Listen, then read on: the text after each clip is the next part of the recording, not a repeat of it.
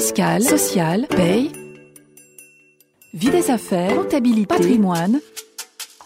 RF Play, la chaîne de la revue fiduciaire de l'information à la formation. Zoom sur, zoom sur.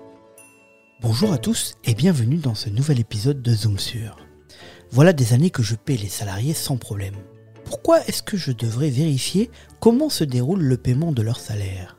Voici une question précise à laquelle répond Frédéric Roseau, rédactrice en chef de la revue RF Social, dans cet épisode. Zoom sur, zoom sur. Payer les salaires en respectant la périodicité légale, c'est une chose.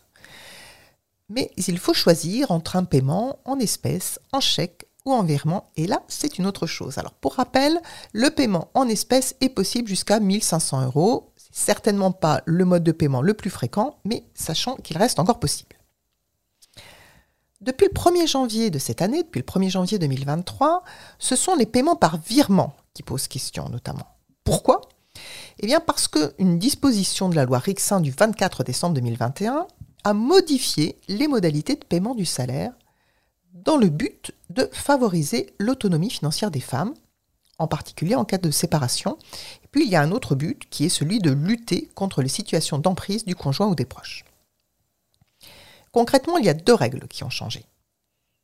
Premièrement, depuis le 27 décembre 2022, le salaire qui est payé par un chèque barré ou par virement doit l'être sur un compte bancaire ou postal dont le salarié est titulaire ou cotitulaire. Deuxième règle, toujours depuis ce 27 décembre 2022, un salarié ne peut plus mandater un tiers pour percevoir son salaire.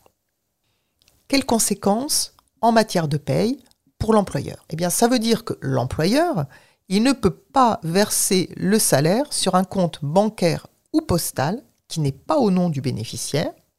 Et donc, notre salarié bénéficiaire, il ne peut pas désigner un tiers pour percevoir son salaire.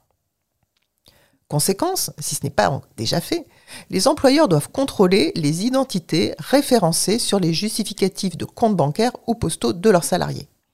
Alors, pour les nouveaux embauchés, c'est simple, hein. on y pense, quand on constitue le dossier, qu'ils nous remettent un RIB, par exemple, on va vérifier dessus si effectivement leur compte bancaire ou postal est bien référencé avec leur identité. Mais cette vérification, eh bien, on doit aussi l'opérer sur tous les salariés qui sont à l'effectif, depuis des mois, voire depuis des années, et pour lequel le paiement du salaire n'a en fait jamais posé de difficulté, jamais posé de questions. Dans l'hypothèse où un salarié ne serait pas en conformité avec le nouveau cadre légal, il faut lui demander un justificatif de compte bancaire ou postal, donc un RIB hein, généralement, à son nom ou qui atteste de sa qualité de co-titulaire du compte. Donc on peut tout à fait imaginer que le salarié fournisse un RIB qui va mentionner ses noms et prénoms, donc qu'il soit seul titulaire ou co-titulaire de ce compte.